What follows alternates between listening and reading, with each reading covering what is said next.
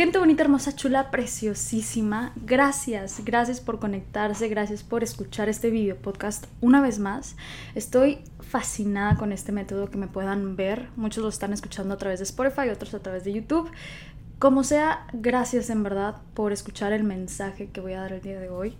Estoy muy emocionada de compartirles el tema que voy a transmitir el día de hoy a través de esta plataforma porque a mí me llegó mucho y quizá alguno de ustedes les va a llegar y si no es a ustedes, ustedes lo van a compartir y, le va a llegar a las personas que se lo compartan, a alguien que necesita escucharlo. Les quiero platicar que el tema de hoy habla sobre esperanza sobre las personas que quizás sienten que su vida ya terminó o que se sienten desanimados, que están por la vida nada más sobreviviendo. Quiero que sepas que Dios no ha acabado contigo.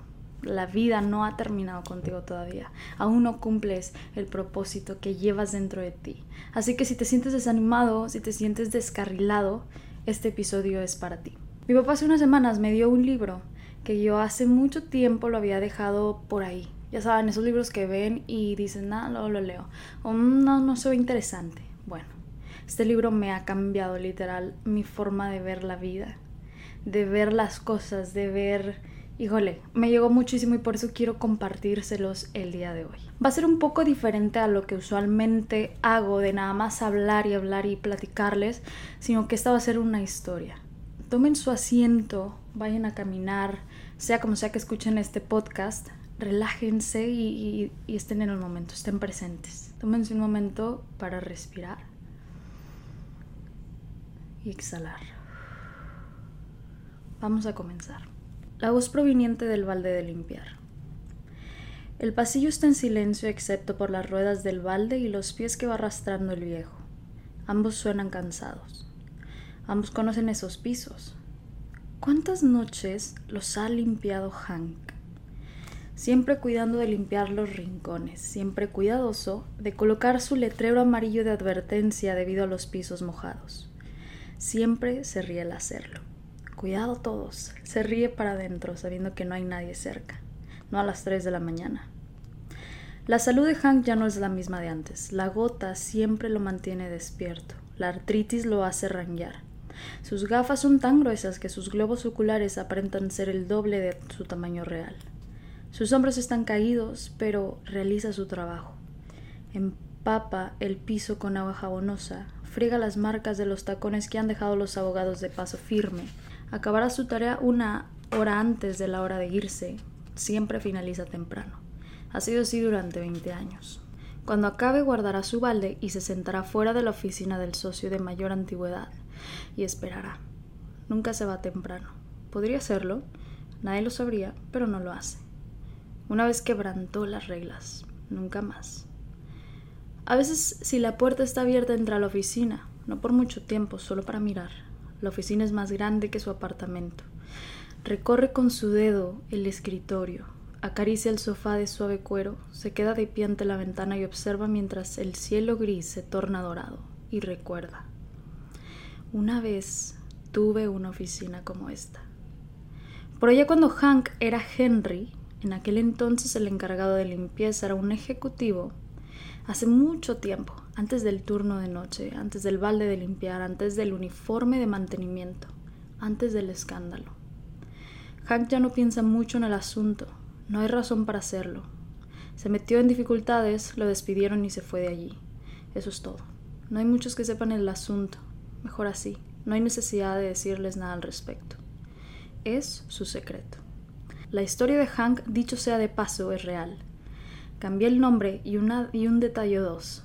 Le asigné un trabajo diferente y lo ubiqué en un siglo diferente. Pero la historia es verídica. La has escuchado, la conoces. Cuando te dé su verdadero nombre, te acordarás. Pero más que una historia verdadera, es una historia común, es una historia sobre un sueño descarrilado, es una historia de una colisión entre esperanzas elevadas y duras realidades. Le sucede a todos los soñadores y como todos hemos soñado, nos sucede a todos. En el caso de Hank se trataba de un error que nunca podría olvidar, un grave error. Hank mató a alguien. Se encontró con un matón que golpeaba a un hombre inocente y Hank perdió el control asesinó al asaltante. Cuando se corrió la voz, Hank se fue. Hank prefiere esconderse antes que ir a la cárcel. De modo que corrió. El ejecutivo se convirtió en un fugitivo. Historia verídica. Historia común. La mayoría de las historias no llega al extremo de Hank. Pocos pasan sus vidas huyendo de la ley. Muchos, sin embargo, viven con remordimiento. Podría haber tenido una beca en golf en la universidad, me dijo un hombre la semana pasada estando en la cuarta área de salida. Tuve una oferta apenas salí de la secundaria, pero me uní a una banda de rock and roll. Al final nunca fui. Ahora estoy atrapado reparando puertas de garaje. Ahora estoy atrapado. Epitafio de un sueño descarrilado. Toma un anuario de la escuela secundaria y lee la frase de lo que quiero hacer debajo de cada retrato. Te marearás al respirar el aire enrarecido de visiones de cumbres de montañas. Sin embargo, lleva el anuario a una reunión de excompañeros a los 20 años de graduado y lee el siguiente capítulo. Algunos sueños se han convertido en realidad, no muchos. Entiende que no es que todos deban concretarse. Espero que ese pequeñito que soñaba con ser luchador de sumo haya recuperado su sentido común y espero que no haya perdido su pasión durante el proceso. Cambiar de dirección de la vida no es trágico perder la pasión si lo es. Algo nos sucede en el trayecto. Las convicciones de cambiar el mundo se van degradando hasta convertirse en compromisos de pagar las cuentas. En lugar de lograr un cambio, logramos un salario. En lugar de mirar hacia adelante, miramos hacia atrás. En lugar de mirar hacia afuera, miramos hacia adentro. Y no nos agrada lo que vemos. A Hank no le gustaba. Hank veía un hombre que se, que se había conformado con la mediocridad Habiendo sido educado en las instituciones de mayor excelencia del mundo, trabajaba sin embargo en el turno nocturno de un trabajo de salario mínimo para no ser visto de día. Pero todo eso cambió cuando escuchó la voz que provenía del balde. Mencioné que esta historia era verídica. Al principio pensó que la voz era una broma. Algunos de los hombres del tercer piso hacen trucos de este tipo. Henry, Henry, llamaba la voz. Hank giró. Ya nadie le decía Henry. Henry, Henry. Giró hacia el balde, resplandecía, rojo brillante, rojo ardiente. Podía percibir el calor a dos metros de distancia. Se acercó y miró hacia adentro. El agua no hervía. Esto es extraño, murmuró Hank al acercarse un paso más para poder ver con mayor claridad, pero la voz lo detuvo. No te acerques más. Quítate el calzado. Estás parado sobre baldosa santa. De repente Hank supo quién hablaba. Dios? No estoy inventando esto, sé que piensas que si lo hago suena locado, casi irreverente. Dios hablando desde un balde caliente a un conserje de nombre Hank. Sería increíble si dijese que Dios le hablaba desde una zarza ardiente a un pastor llamado Moisés. Tal vez es una versión más fácil de analizar, porque la has escuchado antes, pero el simple hecho de que sea Moisés y una zarza en lugar de Hank y un balde no hace que sea menos espectacular. Con seguridad a Moisés se le cayeron las sandalias por causa de la emoción. Nos preguntamos qué sorprendió más al anciano, que Dios le hablase desde una zarza o el simple hecho de que Dios le hablase. Moisés, al igual que Hank, había cometido un error. ¿Recuerda su historia? Si no, la si no la conoces, y esto no viene aquí en la historia, pero si no la conoces, te recomiendo mucho que abras tu Biblia y la leas. Está muy, muy bonita, de verdad. De la nobleza por adopción, una israelita criado en un palacio egipcio, sus compatriotas eran esclavos, pero Moisés era privilegiado. Comía en la mesa real. Fue educado en las escuelas más refinadas, pero la maestra que más influyó no tenía título alguno. Su madre. Una judía que contrataron para ser su nodriza. Moisés, Dios te ha colocado aquí a propósito. Algún día librarás a tu pueblo. Nunca olvides, Moisés, nunca olvides. Moisés no lo hizo. La llama de la justicia se hizo más caliente hasta arder. Moisés vio a un egipcio que golpeaba a un esclavo hebreo del mismo modo que Hank mató al asaltante. Moisés mató al egipcio. Al día siguiente Moisés vio al héroe. Pensarías que el esclavo le, daría las gracias y no lo hizo. En lugar de demostrar gratitud expresó enojo. ¿Piensas matarme como mataste al egipcio? le preguntó. Veas Éxodo 2.14. Moisés supo que estaba en dificultades. Huyó de Egipto y se ocultó en el desierto. Llámalo un cambio de carrera. Pasó de cenar con los dirigentes de Estado a contar cabezas de ovejas. no puede decirse que haya escalado una posición. Y así fue que un héroe brillante y prometedor comenzó a cuidar ovejas en las colinas, del círculo más refinado al cultivo de algodón, de la oficina oval al taxi, de merecer el palo de golf a acabar una zanja. Moisés pensó que el cambio era permanente. No existe evidencia de que haya albergado jamás la intención de regresar a Egipto. Es más, todo parece indicar que deseaba permanecer con sus ovejas. De pie descalzo ante la zarza, confesó, ¿quién soy yo para que vaya a Faraón y saque de Egipto a los hijos de Israel? Éxodo 3:11. Me alegra que Moisés haya hecho esa pregunta, es buena pregunta. ¿Por qué Moisés? O más específicamente, ¿por qué el Moisés de 80 años? El Moisés que vimos en Egipto era más temerario y seguro, pero el que encontramos 40 décadas más tarde era reacio y curtido. Si tú o yo hubiésemos visto a Moisés allá en Egipto, habríamos dicho, este hombre está listo para la batalla. Fue educado en el sistema más refinado del mundo, entrenado por los soldados más hábiles, contaba con acceso instantáneo al círculo íntimo del faraón, Moisés hablaba su idioma y conocía sus costumbres, era el hombre perfecto para la tarea. Moisés a los 40 años nos gusta, pero Moisés a los 80, de ninguna manera. Demasiado viejo, cansado, huele a pastor, huele como extranjero. ¿Qué impacto causaría a Faraón? No es el hombre indicado para la tarea. Y Moisés habría estado de acuerdo. Ya lo intenté antes, diría él. Ese pueblo no quiere ayuda, solo déjame aquí para cuidar a mis ovejas, son más fáciles de guiar. Moisés no habría ido, tú no lo habrías enviado, yo no lo hubiera enviado. Pero Dios sí lo hizo. ¿Cómo se entiende esto? En el banco de suplentes a los 40 y titular a los 80. ¿Por qué? ¿Qué sabe ahora que en aquel entonces desconocía? ¿Qué aprendió Moisés en el desierto que en Egipto no aprendió? Para empezar la vida en el desierto. el Moisés de 40 años era uno de la ciudad. El octogenario conoce el nombre de cada serpiente y la ubicación de cada pozo de agua.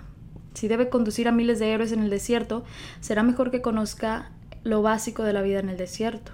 Otro asunto es la dinámica de la familia. Si debe viajar con familias durante 40 años, es posible que le sea de ayuda a comprender cómo actúan. Contrae matrimonio con una mujer de fe, la hija de un sacerdote medianita, y establece su familia. Pero aún más importante que la vida en el desierto y la gente, Moisés necesita aprender algo acerca de sí mismo. Al parecer lo ha aprendido, Dios dice que Moisés está listo, y para convencerlo le habla a través de un arbusto. Era necesario que hiciese algo dramático para captar la atención de Moisés. Se acabaron las clases, le dice Dios. Ha llegado el momento de ponerse a trabajar. Pobre Moisés, ni siquiera estaba inscrito. Pero sí lo estaba, y adivina qué, también lo estás tú. La voz de la zarza es la voz que te susurra, te recuerda que Dios aún no ha acabado contigo. Claro que es posible que pienses que sí ha acabado, tal vez pienses que ya no estás en descenso, quizá pienses que tiene otro que pueda realizar tu tarea. Pero si eso es lo que piensas, quizá tengas que reconsiderarlo. El que comenzó en vosotros la buena obra, la perfeccionará hasta el día de Jesucristo. ¿Viste lo que hace Dios? Una buena obra en ti. ¿Viste cuándo la acabará? cuando regrese Jesús. ¿Me permites deletrear el mensaje? Dios aún no acaba contigo. Él aún no ha terminado su obra en ti. Tu Padre quiere que sepas eso. Y para convencerte es posible que te sorprenda. Quizá te hable a través de un balde, o más extraño aún, tal vez te hable por medio de este libro o de este podcast. Me encantó esta pequeña historia y quise compartírselas a ustedes porque a mí me dio mucha fe, me dio mucha esperanza. Hay días en donde me siento desanimada, cero motivada, me siento que no he cumplido mi propósito y que estoy batallando para encontrarlo, quizá ya lo sé, pero simplemente no quiero creerlo. Y termino hundiéndome yo misma, pero este libro, esta historia me hizo recapacitar y yo quiero que tú también hagas lo mismo, me hizo reflexionar que Dios aún no termina contigo. Él aún tiene el propósito en ti y ese propósito lo va a cumplir. Así que no te desanimes, no pierdas la fe, sigue viviendo, sigue analizando qué es lo que la vida o qué es lo que Dios quiere para ti. Y ojo, no les conté esta historia para que se hicieran cristianos, pero sí para que regresar a su fe a ustedes y que quizá este mensaje les pueda ayudar para ver la vida en otra perspectiva. A mí me gustó mucho, espero que a ti también te haya gustado y te haya servido. Y les voy a estar compartiendo más historias así relacionadas con la Biblia, pues con la vida actual, porque se me hace muy bonito saber que esto ya existía desde hace años. Entonces, así va a ser y lo hago con todo el corazón, con todo mi amor, porque quiero que seamos personas de bien, que seamos personas de amor, que seamos amor con nosotros mismos y que demos ese mismo amor a los demás. Porque cuando obras bien, te va bien. Entonces no te desanimes. Tus mejores días están por venir. Solamente confía en la vida, en el universo, en Dios, en quien sea que tú creas. Por último, quiero compartirles el título de este libro. Se llama Cuando Dios susurra tu nombre de Max Lucado. Aquí lo tienen. Si lo están viendo a través de mm, YouTube, es que creo que no sé por la luz, pero les dejo el nombre, les dejo el nombre ahí abajito en la descripción, ¿va? Te mando un abrazo tan enorme como tú. Nos vemos en el próximo episodio.